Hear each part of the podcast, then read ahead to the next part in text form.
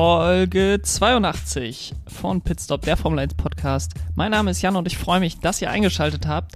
Ja, es ist schon etwas her, aber wir wollen noch über den großen Preis von Miami sprechen.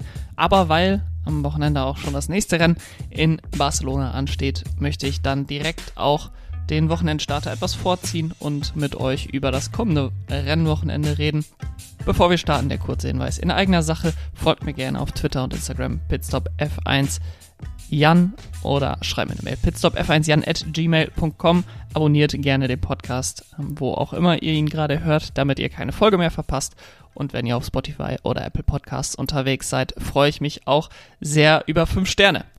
Und starten wir dann direkt rein in den Podcast. Es hat ja etwas länger gedauert jetzt, die Rückschau auf den Miami Grand Prix, ähm, bis sie dann tatsächlich kam. Es war in den letzten Wochen oder in der letzten Woche besser gesagt, äh, zum einen zeitlich etwas schwierig für mich. Allerdings muss ich auch sagen, dass ich mental nicht wirklich die Kapazität gehabt habe, um einen Podcast aufzunehmen in der letzten Woche. Ähm, da möchte ich auch ganz offen mit umgehen, ähm, dass das manchmal nicht ganz so einfach ist da die Motivation zu finden, wenn, wenn vieles um einen herum irgendwie passiert und man auch Zeit für sich selbst braucht. Und dazu hatte ich auch das Gefühl, nicht wirklich was sagen zu können über den Miami Grand Prix, was jetzt irgendwie bahnbrechend gewesen wäre und ich das unbedingt in die Welt hätte hinaus ähm, setzen müssen. Und deswegen habe ich mir letzte Woche einfach ein bisschen Zeit genommen. Ähm, und jetzt kommt sicherlich etwas kürzerer Rückblick auf den großen Preis von Miami und dann gucken wir auch schon voraus auf das kommende Wochenende auf den großen Preis von Spanien in Barcelona. Ähm, der Auftakt, der traditionelle Auftakt der wirklich dann startenden Europasaison. Und beim Rückblick auf das vergangene Rennen möchte ich natürlich wie immer starten mit einem, mit einer kurzen Zusammenfassung des Rennens. Dabei beschränke ich mich immer auf die Sekundenanzahl, wie viele Minuten das Rennen gedauert hat. Es war dieses Wochenende, beziehungsweise letztes Wochenende, eine Rennzeit von einer Stunde 34 Minuten, dementsprechend 94 Sekunden für die Zusammenfassung und die starten jetzt. Ferrari schien dort zu Wochenendbeginn die Nase vorn zu haben in Miami und plötzlich war auch Mercedes wieder voll im Rennen. Am Freitag sah es richtig gut aus für die Silberpfeile. Verstappen und vor allen Dingen Verstappen am Freitag, ähm, aber auch Sergio Perez später, leidete ein bisschen wieder unter der Zuverlässigkeit des, des Red Bulls. Dass Mercedes Red Bull vielleicht sogar schlagen könnte, hätte man Freitag vielleicht noch gedacht. Das bewahrheitete sich dann im Qualifying allerdings nicht. Auch weil George Russell im Q2 ausschied. Leclerc holte sich allerdings die Pole Position vor Sainz und dann kam erst Verstappen auf Platz 3. Bei der Aston Martin starteten aus der Box wegen falscher Benzintemperatur vor dem Rennstart, weswegen ein relativ solides Qualifying für Stroll und Vettel äh, zunichte gemacht wurde. Verstappen hatte dann im Rennen allerdings den besten Start, kam an Carlos Sainz vorbei und konnte dann in Runde 9 auch an Charles Leclerc vorbeiziehen. Ferrari bekam zwar die Reifen schneller ins Laufen, Red Bull hielt sie aber länger im Temperaturfenster. Leclerc konnte dadurch nach der späten Safety-Car-Phase zunächst Verstappen noch gefährlich werden. Der Topspeed war allerdings zu gering, um ihn zu überholen. Danach war Verstappen dann sicher und konnte seinen Rennsieg einfahren. Perez hatte ein paar Probleme mit dem Motor, kam nicht mehr an Carlos Sainz vorbei und blieb somit auf Platz 4. Sainz den dritten Podiumsplatz. Nachdem das Rennen dann ziemlich langweilig eigentlich war über lange Zeit, kam am Ende noch Chaos auf, aber die Top 3 blieben die gleichen. Da habe ich heute ein bisschen zu sehr getrödelt. Ich hatte noch ein paar Punkte offen, auf die ich dann aber gleich im, ähm, wenn ich Team für Team durchgehe, nochmal genauer drauf eingehen werde. Ähm, vorher möchte ich allerdings noch aus einer anderen Perspektive auf den großen Preis von Miami schauen. Und das ist die Frage, die ich stellen möchte an der Stelle. War der große Preis von Miami ein Erfolg? Es war ja lange geplant. Ähm, immer mal wieder gab es Pläne, die dann verworfen wurden, ähm, in Miami zu fahren. Jetzt ist es tatsächlich passiert. Ähm, nicht zuletzt auch dem steigenden Interesse aus den USA zu verdanken, dass wir den großen Preis von Miami haben. Und der ist dann natürlich unter besonderer Beobachtung, wie gut hat er funktioniert. Und es schien so, als würden die Fahrer das Ganze sehr genießen. Also viele Fahrer, die, glaube ich, auch ihre private Zeit durchaus in Miami verbringen und ähm, die dann durchaus auch Spaß dort vor Ort haben. Es waren viele Stars an der Strecke. Äh, Martin Brundle mit einem wahrscheinlich legendären Gridwalk. Ähm, wer das nicht gesehen hat, schaut auf YouTube. Da gibt es zumindest einzelne Ausschnitte, wie er verschiedene Stars erkennt und nicht erkennt. Ähm, ein unfassbar lustiger Moment, wo er denkt, er würde Patrick Mahomes ähm, interviewen. Allerdings äh, Paolo Banquero, der ein Basketballspieler ist ähm, und sehr viel weniger berühmt als Patrick Mahomes, äh, interviewt und das erst im Laufe des Interviews über sein, über sein Ohr gesagt bekommt ähm, und sich dann ja mehr oder weniger entschuldigt, dass er mit dem Falschen gesprochen hat. Und so war das Ganze drumherum durchaus irgendwie ein Erfolg. Es wurde ja belächelt, dass wir zwar einen Yachthafen haben, der allerdings nicht mal richtiges Wasser hat. Es wurde irgendwie belächelt, dass alles sehr ähm, ja unecht wirkte, ist vielleicht das beste Wort, was nun mal auch äh, mehr oder weniger stimmt. Und äh, es machte ein bisschen den Eindruck von beispielsweise der Strecke in Südkorea, wo ja auch sehr viel aufgefahren wurde, versucht wurde zumindest aufzufahren, ähm, das am Ende nicht ganz so funktioniert hat für die Ausrichter dort vor Ort und man relativ schnell wieder weg war von dort. Äh, in Miami ist der große Unterschied, dass einfach ein riesiger, riesiger ähm, Pulk an Fans kam und das Rennen sich angeguckt hat vor Ort. Ähm, unfassbar viele Leute dort vor Ort. Ähm, die Tickets waren unfassbar teuer, also selbst wenn man in Europa manchmal denkt, das sind horrende Preise, die da für ein Formel 1 Wochenende verlangt werden an manchen Strecken. Ähm, da habt ihr Miami noch nicht gesehen. Das wird wahrscheinlich nächstes Jahr in Las Vegas äh, noch ein ganz anderes Spielchen. Da werden die Preise wahrscheinlich nochmal in die Höhe schnellen. Aber so viele Leute und gerade auch Leute, die vielleicht neu sind ähm, im Kontext der Formel 1, aber durchaus begeisterungsfähig und begeistert sind von der Formel 1 und somit gute Stimmung machen, ähm, die bringen natürlich eine ganz andere Atmosphäre in so ein Rennen. Dementsprechend würde ich von dieser Seite sagen, von der all, allem, was neben der Strecke passiert ist, durchaus ein Erfolg, äh, der große Preis von Miami. Die Strecke an sich hingegen war schon etwas in der Kritik. Der Asphalt schien nicht besonders grippig zu sein. Ähm, die Autos rutschten da teilweise, kamen sehr schlecht aus den Traktionszonen heraus. Es wirkte ein bisschen in abgeschwächter, abgeschwächter Form wie das Rennen in der Türkei 2020, wo ja wirklich gar kein Grip da war auf der Strecke. Ähm, und so war das auch so ein bisschen, dass sie so rausschwimmten aus den langsamen Kurven und äh, sehr, sehr vorsichtig mit, ihr, mit ihrem Gaspedal sein mussten, die Fahrer. Das muss allerdings natürlich erstmal an sich nicht schlimm sein, insbesondere weil das ja auch ein bisschen ähm, mehr Leistung der Fahrer erfordert. Trotzdem hatte dann die Strecke allerdings auch einen hohen Reifenverschleiß, ähm, wodurch im Rennen sehr starkes Haushalten mit den Reifen angesagt war und wirklich über eine ziemlich lange Zeit es ein ziemlich langweiliges Rennen war, ähm, bis dann Fernando Alonso erst Pierre Gasly abräumte, der durch einen Schaden hatte, der räumte dann ähm, Lando Norris ab und am Ende räumte dann auch noch Mick Schumacher Sebastian Vettel ab, sodass wir so ein bisschen Chaos zum Ende des Rennens bekamen und ein Rennen, das vielleicht so eine 2, 3, vielleicht 4 auf der Skala von 1 bis 10, was die Spannung anging, äh, war, wurde dadurch vielleicht so zu einer 4, 5, 6. Ähm, wenn man gutmütig sein möchte, vielleicht eine 7. Allerdings äh, war das Rennen dann in der Gesamtheit nicht ganz so spektakulär. Also vom Rennaspekt sicherlich ähm, ja noch ausbaufähig. Und ein weiterer Aspekt, der durchaus in der Kritik stand an dem Wochenende, war die Sicherheit, denn insbesondere in Kurve 14, wo die Fahrer Schwierigkeiten hatten, das Auto auf der Strecke zu halten, in einem relativ schwierigen ähm, technischen Teil der Strecke, war eine Asphaltwand statt äh, Reifenstapeln oder einer Tech Pro Bande, die diese Einschläge dann deutlich abfedern würden. Ähm, wenn man in diese Kurve 14 nicht gerade angebremst hat, dann kam das Heck von hinten rum. Man kam also um so eine halbschnelle Linkskurve, musste dann bremsen für eine sehr, sehr langsame zweite Linkskurve. Und wenn man so eine Doppel-Links hat, zwischen denen man dann nochmal bremsen muss, dann läuft man schnell Gefahr, dass man da das Heck verliert.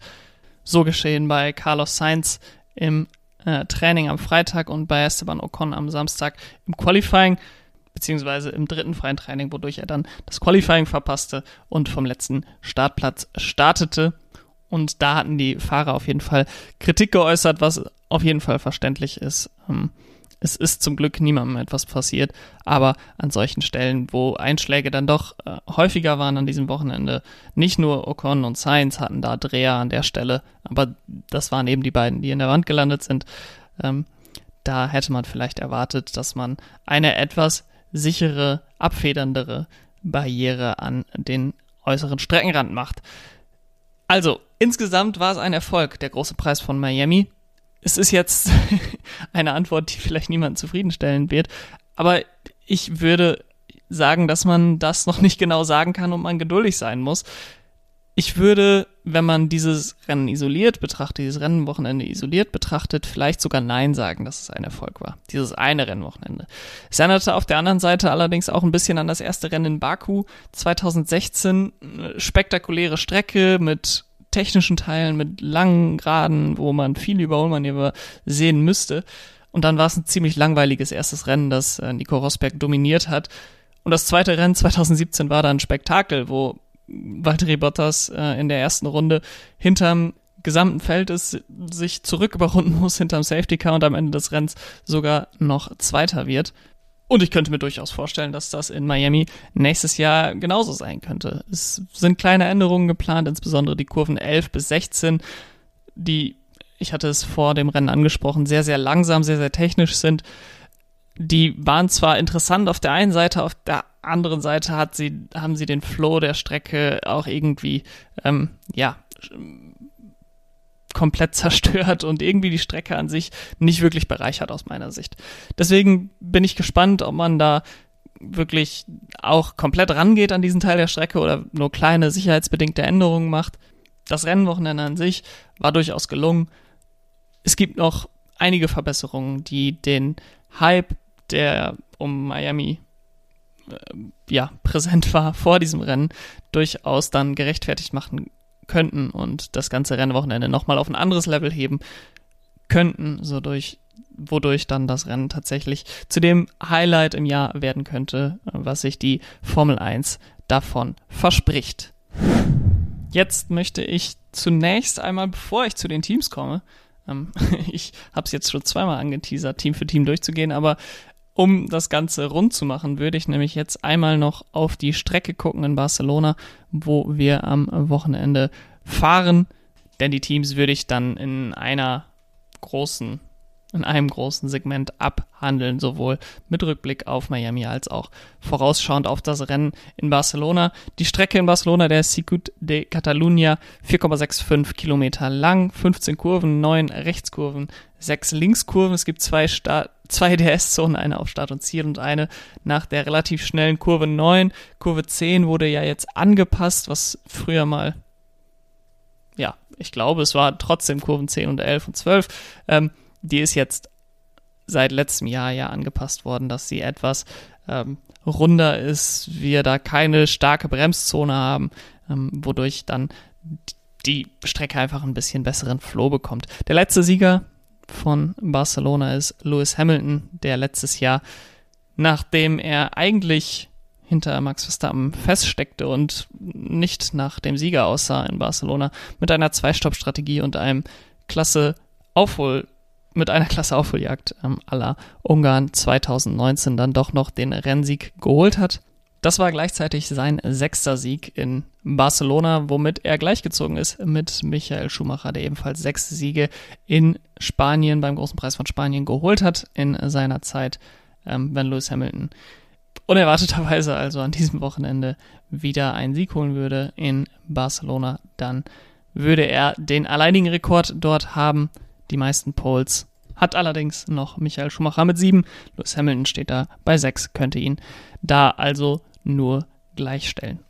Und jetzt würde ich dann kommen zu den Teams, Team für Team durchgehen, anhand des umgedrehten Stands der aktuellen Konstrukteursweltmeisterschaft, des aktuellen Konstrukteursweltmeisterschaftsstand. Ähm, und da liegt weiterhin trotz eines neunten Platzes von Alex Albon in Miami Williams ganz hinten, die drei Punkte haben bisher in dieser Saison. Und dort gab es Neuigkeiten an ähm, Montag hat nämlich Williams bekannt gegeben, dass Nick de Vries am Freitag vom das freie Training Nummer 1 fahren wird für das Team. Einer von zwei verpflichteten Young Driver Practice Sessions, also zweimal im Jahr, müssen die Teams seit diesem Jahr eben jungen Fahrern die Chance geben, an einem Freitag im Auto zu sitzen. Ähm, Nick de Vries ist älter als beide Williams Stammfahrer mit 27 Jahren, allerdings ähm, noch nie in der Formel 1 gefahren. Ich bin sehr gespannt, was Nick de Vries äh, da geben kann. Und es gibt jetzt natürlich auch direkt äh, Interpretationen, was heißt das jetzt für Nicolas Latifi könnte Nick de Vries diese Saison schon übernehmen, wird er nach der Saison ähm, Latifi ersetzen. Ist, ist glaube ich, erstmal daraus entstanden, dass ähm, Williams ja eine langjährige Kooperation mit Mercedes hat, wo Nick de Vries als Formel E-Fahrer eben angestellt ist derzeit. Ähm, äh, nichtsdestotrotz bin ich etwas überrascht, dass man nicht gesagt hat, okay, wir haben Logan Sargent, Formel 2-Fahrer als Juniorfahrer, der sogar an diesem Wochenende in der Formel 2 fahren wird in Barcelona. Warum setzen wir den nicht ins Cockpit? Vielleicht kommt das noch später in der Saison. Nichtsdestotrotz wäre das eigentlich eine gute Möglichkeit gewesen, wenn man es in Barcelona so oder so hätte machen wollen. Und De Vries ist sicherlich ein Kandidat für das Williams Cockpit. Vielleicht dieses Jahr noch, das glaube ich weniger, vielleicht nächstes Jahr. Es ist ja durchaus auch ähm, Zhou Guangyu im Gespräch für das Cockpit ähm, vielleicht will man aber auch mit Nick de Vries gehen, der vielleicht nicht die ganz großen Sponsorengelder mitbringt, aber wenn man drüber nachdenkt, in den Niederlanden ist die Formel 1 natürlich aufgrund von Max Verstappen ähm, so groß, wie sie wahrscheinlich noch nie war. Und vielleicht kann man etwas von diesem Hype abgreifen, indem man den zweiten niederländischen Formel 1-Fahrer ins ähm, Grid holt zu Williams. Und so vielleicht dann eben auch für Sponsoren interessanter wird aus meiner Sicht, muss ich sagen, äh, eher eine Außenseiterchance für Nick de Vries, das Cockpit bei Williams zu bekommen. Aber interessanter Fakt, äh, kleiner Fun Fact am Rande, 2018, das Formel 2 Feld hat jetzt sieben Fahrer, ähm, die schon mal in der Formel 1 angetreten sind. Neben Nick de Vries natürlich George Russell, Lando Norris und Alex Albon sowie Nicolas Latifi, der dann 2019 ähm, rausgekommen ist aus der Formel 2 und Jack Aitken und Roy Nissani. Jack Aitken ja als Ersatzfahrer für George Russell bzw. Lewis Hamilton in Bahrain 2020 und Roy Nissani mehrfach als ähm, Testfahrer für Williams in der Vergangenheit. Und für Williams muss man sagen, läuft es derzeit weiterhin recht gut, auch wenn man mit dem Auto sicherlich das schwächste Auto derzeit im Feld steht.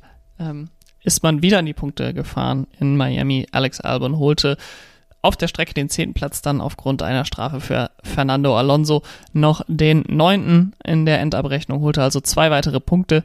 Ähm, Latifi im Gegensatz dazu deutlich abgeschlagen, war 17 Sekunden hinter Alex Albon nach einem relativ späten Safety Car. Also es gab eigentlich nicht mehr zu viel Zeit, ähm, die Nicolas Latifi verlieren konnte bis Rennende. Er landete auch neun Sekunden hinter dem 13. platzierten Danny Ricciardo. Latifi 14. und letzter ähm, Fahrer, der quasi mit dem Feld ins, ins Ziel gefahren ist. Mick Schumacher, der den Crash mit Sebastian Vettel hatte, war noch hinter ihm, aber der musste natürlich noch an die Box und Reparaturen machen an seinem Auto, wodurch er deutlich abgeschlagen war. Also die Leistungsdiskrepanz bei Williams weiterhin groß. Jetzt kommt Barcelona. In den letzten Jahren war das immer eine sehr schwierige Strecke für Williams. Also selbst mit George Russell letztes Jahr war da nicht viel zu holen äh, in Richtung Q3 oder ähnliches, weil auch einfach sehr viel Downforce ähm, gebraucht wird in Barcelona. Es sind sehr schnelle Kurven und das Downforce war eben ähm, genau das Problem, was Williams hatte in den letzten Jahren, warum sie immer hinten rumkrebsten. Ähm, der Motor war ja durchaus gut, auch in den langsamen Kurven wurde Williams immer besser. Ähm, aber eben in den schnellen Kurven von Barcelona lagen sie dann doch recht weit hinten. Allerdings, wenn man da jetzt positiv drauf blicken will auf Barcelona, wir feiern das zehnjährige Jubiläum des ersten und einzigen Formel-1-Sieg von Pastor Maldonado, der weiterhin den letzten Sieg für Williams errungen hat in Barcelona 2012. Ähm, und vielleicht ist das ja ein gutes Ohm für das Team an diesem Wochenende. Wiederholung dennoch eher unwahrscheinlich. Kommen wir zu Aston Martin und bei denen war das Rennen in Miami im Vergleich zu Williams, aber auch grundsätzlich auf dem Papier zumindest sehr durchwachsen. Vettel, Sebastian Vettel hatte Chancen auf Punkte, lag auf Platz 9, als Mick Schumacher ihn abräumte in Kurve 1. Mick Schumacher sagt, ihm gehörte die Kurve klar. dem stimme ich kein bisschen zu. Äh, er war zwar gerade so vielleicht mit seiner Vorderachse auf der auf Höhe der Hinterachse von Sebastian Vettel, aber er ist, hat so spät gebremst und versucht an Vettel vorbeizukommen, dass er die Kurve so niemals bekommen hätte, zumindest nicht mit einem Auto links von ihm ähm, auf der Außenseite. Selbst wenn Vettel noch mehr Platz gegeben hätte, hätte Mick Schumacher es niemals geschafft, da das Auto äh, im Rahmen zu halten und nicht in Sebastian Vettel rein zu crashen. Dementsprechend bitter für Sebastian Vettel. Ähm, Stroll ergattert durch Alonsos Strafe, die ich gerade schon angesprochen hatte, noch einen Punkt und sichert zumindest so ein halbwegs akzeptables Ergebnis noch für Aston Martin. Ähm, aber natürlich enttäuschend, insbesondere weil man performanceseitig, insbesondere Freitag und Samstag, eigentlich gut aussah. Dann wollte man zum Start rausfahren und hat festgestellt, Mensch, unser Benzin ist viel zu kalt ähm, für den Rennstart. Da gibt es ja Regularien, in welchem Temperaturbereich das Benzin liegen darf. Und Aston Martin schien diesen ziemlich deutlich verfehlt zu haben. Beide Fahrer starteten deshalb aus der Boxengasse, haben dann noch das Beste draus gemacht, muss man sagen. Also, dass Vettel und Stroll beide noch um die Punkte kämpften überhaupt am Ende des Rennens, ähm, war sicherlich ein gutes Ergebnis für Aston Martin. Ähm, es hätte deutlich besser aussehen können, wenn man eben diese Fehler vermieden hätte. Nichtsdestotrotz glaube ich insgesamt durchaus ein weiterer Schritt nach vorne für Aston Martin. Das Wochenende in Miami. Der Barcelona-Test, um das mal zu vergleichen und äh, vielleicht als Vorhersage für das Rennen am Wochenende zu nehmen, war bei Aston Martin solide. Nichts Besonderes, würde ich jetzt mal sagen. Und die bisherigen Leistungen haben durchaus eine aufsteigende Tendenz. Dementsprechend bin ich nicht allzu pessimistisch, was Aston Martin angeht.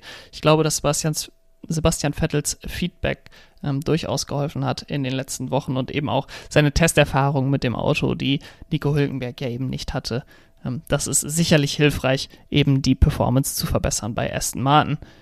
Die Strecke in Barcelona ist ähnlich wie Miami durchaus hart zu den Reifen und ähm, Aston Martin hat gut ausgehalten mit den Reifen in Miami. Dementsprechend könnte es durchaus wieder ein positives Wochenende äh, am Ende des Tages für Aston Martin in Barcelona sein. Kommen wir zu dem Team von Haas, dessen hohe Höhen des Saisonstarts inzwischen durchaus abgeebbt sind. Aber Miami war insbesondere für Mick Schumacher durchaus wieder ein Schritt in die richtige Richtung, Schritt nach vorne, wenn natürlich auch der Crash mit Sebastian Vettel das alles zunichte gemacht hat.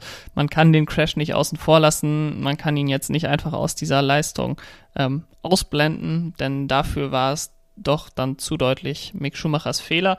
Und ich frage mich, wie sehr das Unerfahrung, insbesondere im Zweikampf mit erfahrenen Fahrern ist, in einem halbwegs ähm, konkurrenzfähigen Auto.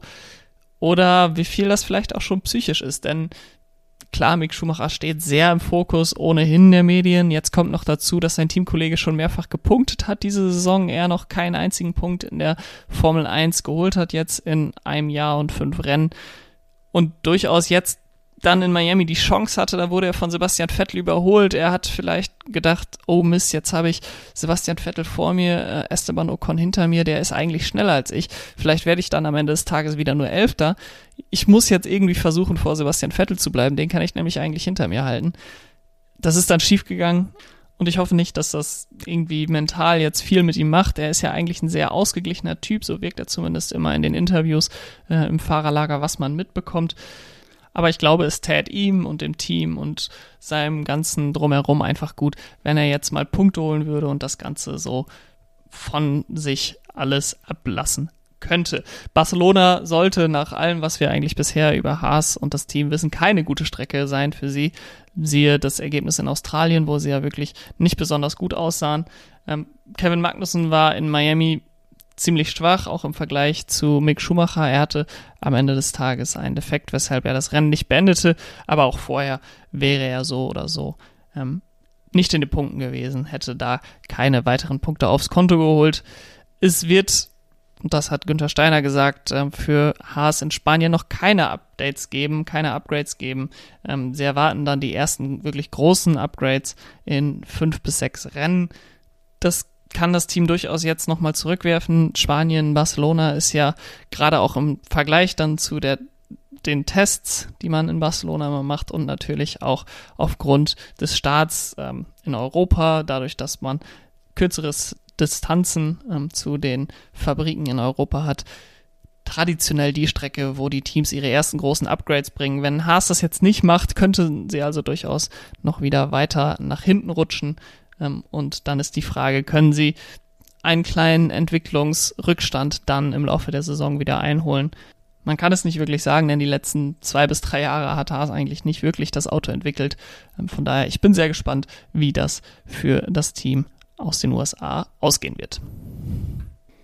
Kommen wir zum Team von Alpha Tauri, für die das Rennen in Miami eigentlich ein ganz solides, ganz gutes hätte werden können. Alonso fährt allerdings dann Pierre Gasly ähnlich wie Mick Schumacher, Sebastian Vettel ins Auto gefahren ist, äh, eben in die Seite. Pierre Gasly kann zunächst weiterfahren, denkt, es läuft eigentlich noch alles gut, aber dann scheint er doch zumindest irgendwelche Sensorenprobleme zu haben, ähm, so dass er was an seinem Lenkrad verstellen will, auf der Geraden, guckt nicht in den Rückspiegel, ist langsam und dann fährt ihm Lando Norris hinten drauf, ähm, weil Pierre Gasly langsam aber sicher quer über die Strecke fuhr ähm, und Gas äh, Norris dem Ganzen dann auch nicht ausweichen konnte.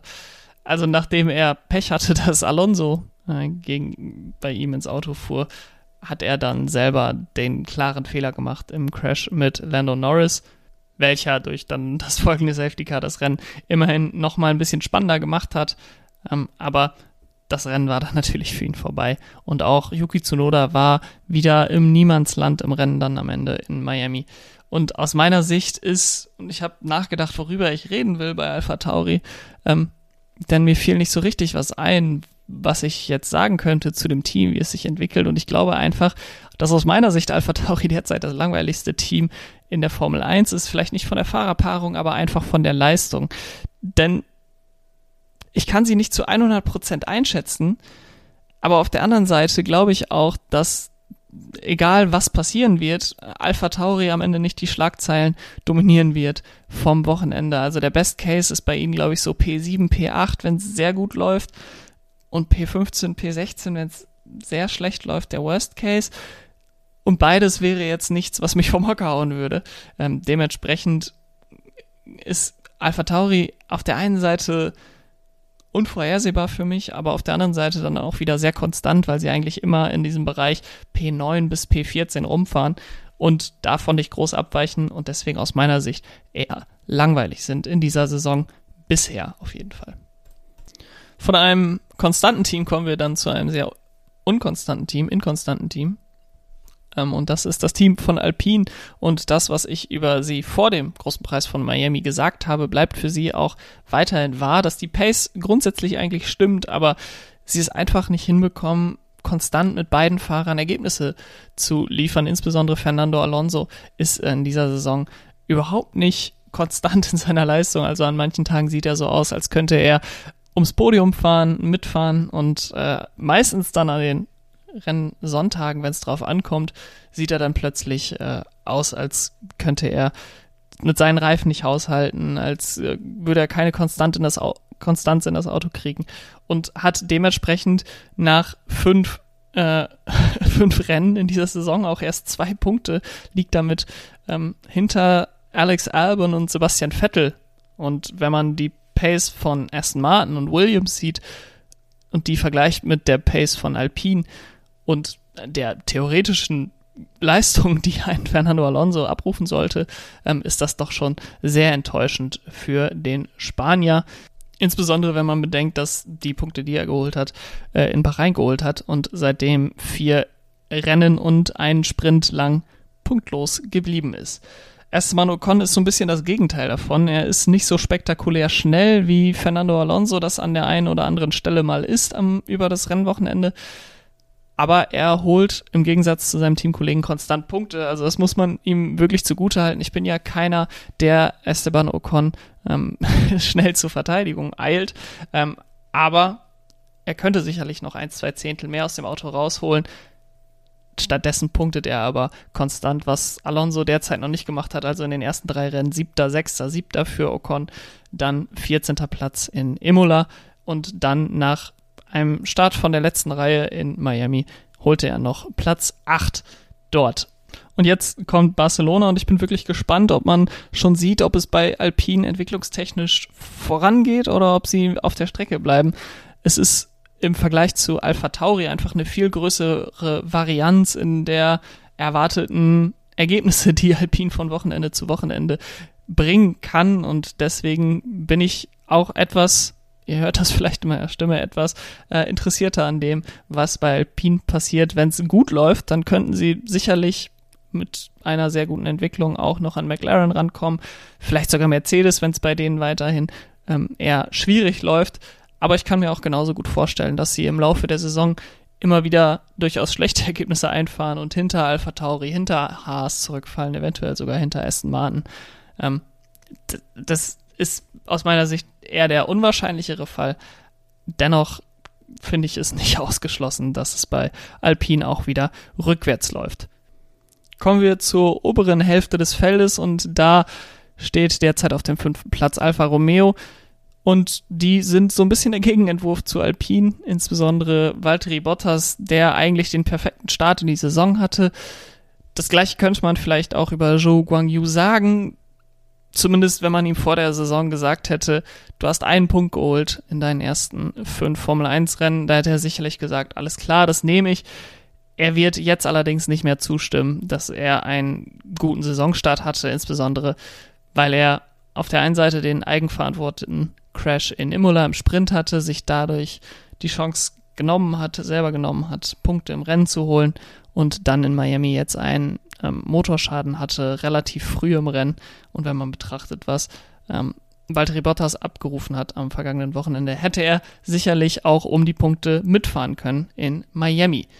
Und so war ich dann doch etwas überrascht, dass Zhou Guangyu nach dem guten Start in Bahrain immer noch nur mit einem Weltmeisterschaftspunkt dasteht und trotzdem Alfa Romeo auf Platz 5 in der Konstrukteursweltmeisterschaft liegt. Aber das liegt einfach daran, dass ähm, Valtteri Bottas das Zugpferd ist und ein Punktegarant ohne Ende ist. Er hat zwar in Jeddah einen Motorschaden gehabt, äh, beziehungsweise technische Probleme. Ich weiß gar nicht genau, ob es der Motor war oder das Getriebe oder irgendwas anderes Technisches. Auf jeden Fall etwas, woran er äh, nicht selbst schuld war.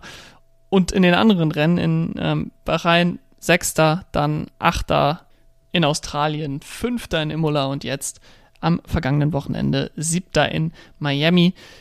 Barcelona wird jetzt eine sehr interessante Strecke für Alfa Romeo, die bei den Tests in Barcelona fast keine Kilometer auf die Strecke gebracht haben, ähm, sehr viele Verlässlichkeitsprobleme dort gehabt haben. Das kann dem Team natürlich insbesondere zu Beginn des Wochenendes Probleme bereiten oder sie etwas auf der Strecke lassen, was das Setup angeht. Ähm, aber ich bin da gespannt, ob sie trotzdem eine gute Leistung abrufen können. Ich glaube, dass das Auto eigentlich gut funktionieren sollte, insbesondere wenn man das Ergebnis in Australien betrachtet, dass man vielleicht so ein bisschen als Gradmesser ähm, von der Strecke her für Melbourne nehmen, äh, für Barcelona nehmen kann, eben die Strecke in Melbourne. Ähm, von daher kann ich mir durchaus vorstellen, dass Alfa Romeo gut abliefern kann in Barcelona. Ähm, allerdings sehr vorsichtig, denn sie hatten eben kaum Zeit auf der Strecke bisher im Gegensatz zu allen anderen Teams. Kommen wir jetzt zu McLaren, bei den Norris ja am vergangenen Wochenende das unschuldige Opfer des ähm, Crashs mit Pierre Gasly wurde und für Danny Ricciardo auf der anderen Seite der Garage ist auch nicht besonders gut lief in Miami. Ein enttäuschendes Qualifying und am Ende 13. wieder ohne Punkte nach Hause gefahren.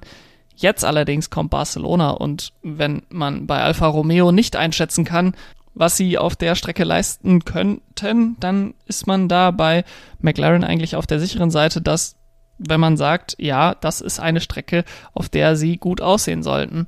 Ähm, denn nach den ersten Tests in Barcelona haben wir McLaren auf einer Stufe mit Ferrari gehabt. Da haben manche Leute gesagt, McLaren wird dieses Jahr regelmäßig um Siege mitfahren und McLaren wird ein Top-Team in dieser Saison sein. Am Ende des Tages in Bahrain sah das Ganze dann anders, anders aus, als McLaren die schlechteste Teamleistung von allen abgerufen hat. Aber sie haben auch schon gezeigt in dieser Saison, dass sie bei der richtigen Strecke mit dem richtigen Setup durchaus auch Richtung Podium gehen können mit diesem Auto. Und ich glaube, dass Barcelona von der Charakteristik mit relativ vielen Medium-Geschwindigkeits- und Hochgeschwindigkeitskurven ähm, sehr dem Auto liegen sollte. Und deswegen wäre ich nicht verwundert, wenn sie am Ende des Wochenendes Mercedes auf jeden Fall gefährlich werden könnten und sie um ein Podium mitfahren. Wer jetzt ganz abenteuerlich sein möchte, könnte auch darauf tippen, dass sie besser als Red Bull abschneiden würden. Das finde ich schwierig, weil Red Bull zwar ja bei den Barcelona-Tests hinter ihnen lag, ähm, allerdings Red Bull auch einen sehr großen Schritt nach vorne gemacht hat. Seitdem trotzdem erwarte ich ein gutes Wochenende von McLaren in Barcelona. Und ich wünsche mir sehr, sehr doll, dass äh, Daniel Ricciardo ein gutes Ergebnis abliefern kann in Barcelona. Seit spätestens Imola muss man sagen, seine Formkurve ist wieder rapide nach unten gegangen. Und nachdem er einen durchaus guten Start in die Saison hatte, steht er jetzt plötzlich wieder offenbar verunsichert da. Ähm, ich will da nicht zu viel rein interpretieren, aber er hatte eben in Imola eine schlechte Leistung. Er hatte in äh, Miami eine schlechte Leistung. Und jetzt hoffe ich, dass er in Barcelona stark zurückkommen kann mit einem guten Auto und eventuell dann auch mal ums Podium mitfahren kann im McLaren. Ein Team, das jetzt seit einiger Zeit schon wieder auf einen Podiumsplatz wartet, ist das Team von Mercedes und die sind für mich weiterhin das interessanteste Team, wirklich von Woche zu Woche, weil man bei ihnen alles erwarten kann. Also man kann erwarten, dass sie auf Platz 1 und Platz 2 stehen beim Qualifying, aber auch, dass sie in Q1 ausgeschieden sind. Und bisher war es eigentlich immer relativ sicher am Ende des Rennwochenendes. Platz 3 bis Platz 6. Ähm, Lewis Hamilton hatte mal einen Ausreißer auf Platz 10, aber eigentlich waren sie immer in diesem Bereich. Und da könnte man sich ja jetzt durchaus berechtigt die Frage stellen, warum behandle ich und viele andere F1-Medien auch, warum behandeln wir sie nicht einfach so wie beispielsweise Ferrari letztes Jahr, die auch nicht um Siege mitgefahren sind, aber durchaus äh, auch in dieser Range zwischen Platz 3 und Platz 6 immer lagen.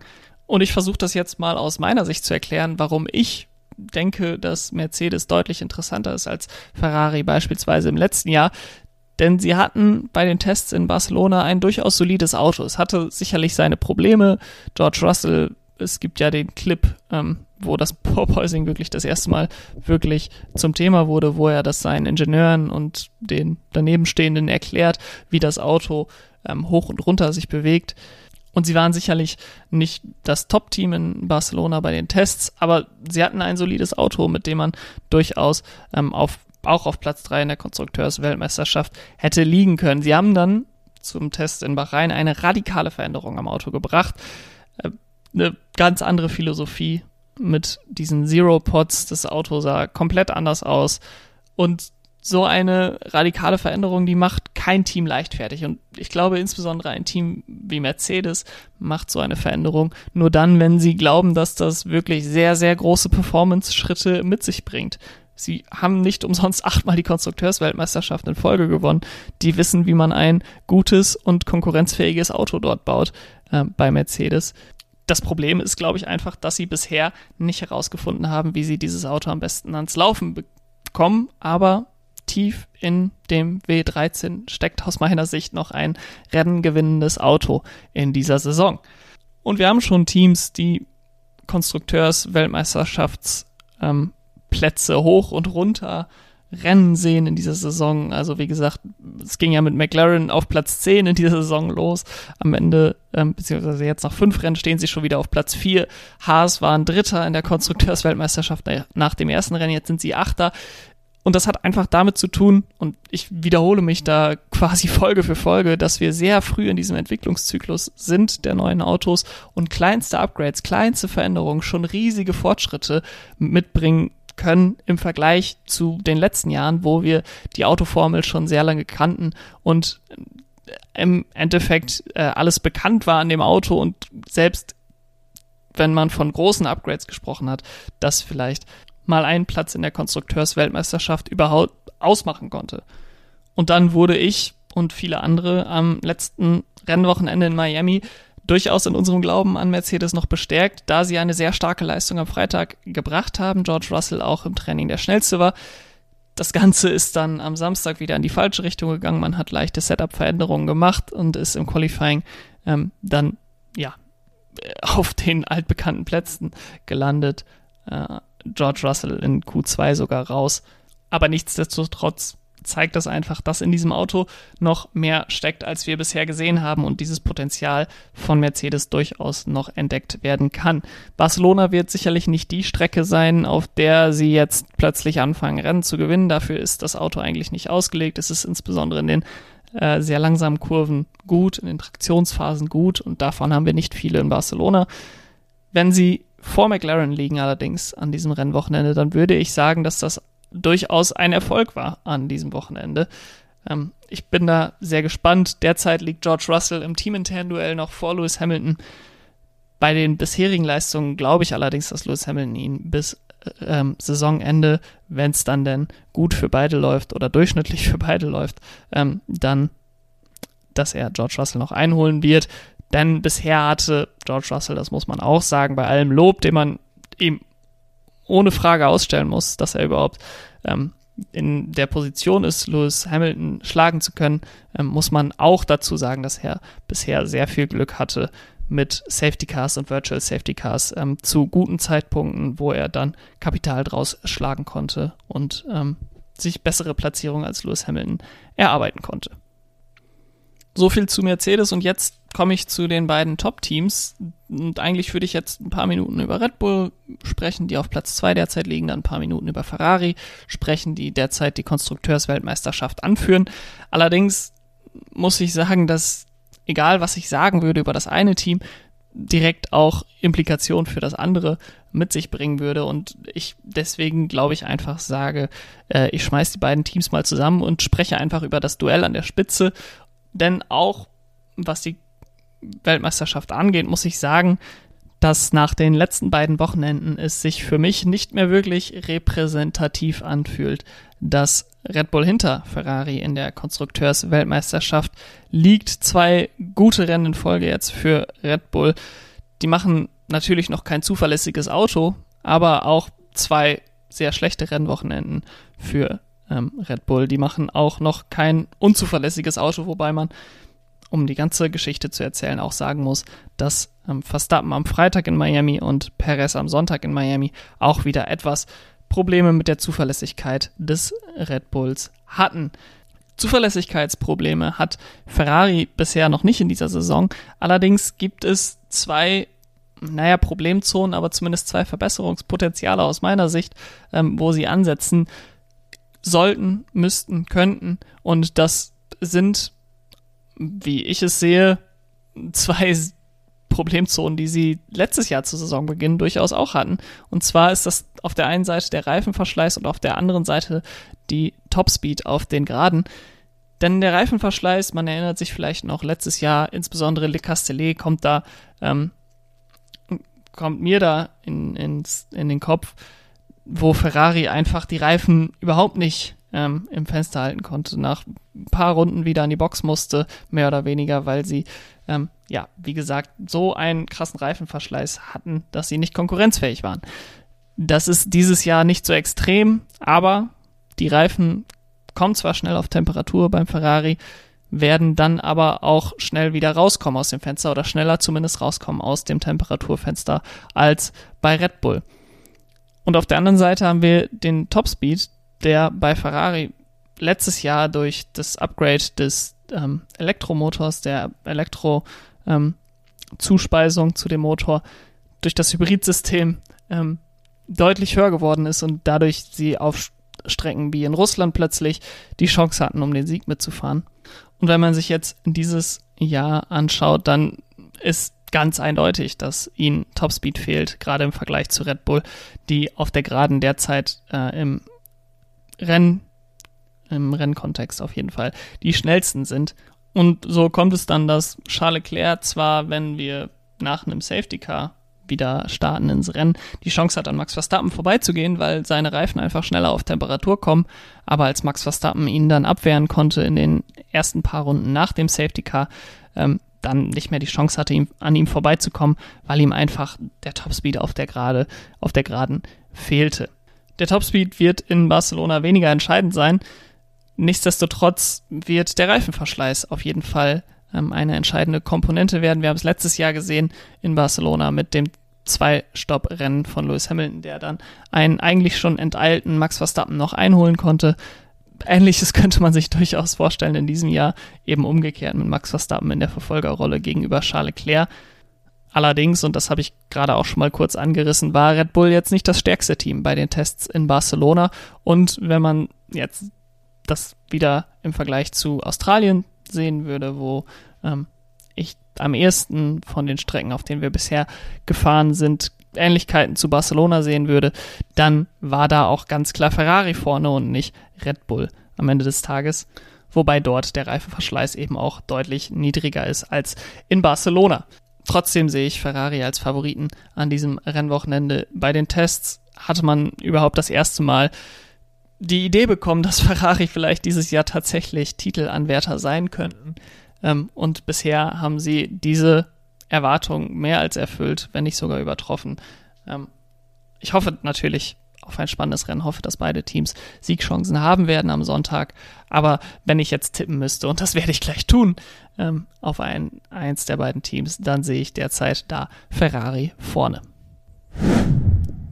Und kommen wir dann auch direkt zu den Tipps. Meine Tipps findet ihr wie immer auch bei fantasygp.com. Tretet dort auch gerne meiner Liga bei und spielt mit mir FantasyGP ähm, mit dem Ligacode 165769896 könnt ihr da der Liga beitreten. Und meine Tipps für das kommende Wochenende bestehen aus dem Podium Charles Leclerc, Max Verstappen und Carlos Sainz. Ähm, ich tippe Pole Position an diesem Wochenende. Ich glaube, ich habe es in Miami auch getan. Ich bin mir gerade nicht allzu sicher. Auf Carlos Sainz. Ich könnte mir vorstellen, dass er auf seiner Heimstrecke in Barcelona ähm, vor den heimischen Fans mit einem sehr guten Ferrari auf der Pole stehen könnte. Ähm, die schnellste Runde holt, glaube ich, Max Verstappen. Und die Anzahl der Safety Cars ist aus meiner Sicht am wahrscheinlichsten dieses Wochenende, dass wir keins sehen werden. Und die Bonusfrage an diesem Rennwochenende ist, wo Fernando Alonso ähm, im Rennen landen wird. Und ich tippe dort, dass er auf den Plätzen 9 bis 12 landet. Ich habe es anfangs angesprochen, ist, er ist in den letzten vier Rennen und dem Sprint punktlos geblieben. Ähm, mit 9 bis 12 kriege ich quasi die beiden punktlosen Platzierungen 11 und 12. Und wenn es dann doch klappt mit den Punkten 9 und 10, ähm, dann bin ich auch noch drin. Von daher fühle ich mich gut, da 9. bis 12. zu sagen. Mein Fantasy GP-Team für dieses Rennwochenende bleibt unverändert weiterhin mit Charles Leclerc, Max Verstappen und Valtteri Bottas als Fahrer und als Teams Ferrari, Aston Martin und Alfa Romeo. So, und das war's mit einer etwas längeren Folge von Pitstop, der Formel 1 Podcast. Ich mache das Ding auch schnell zu. Ich wünsche euch viel Spaß beim großen Preis von Spanien und hoffe, dass ihr dann auch nach dem Rennen wieder einschaltet. Macht's gut. Bis dahin. Ciao.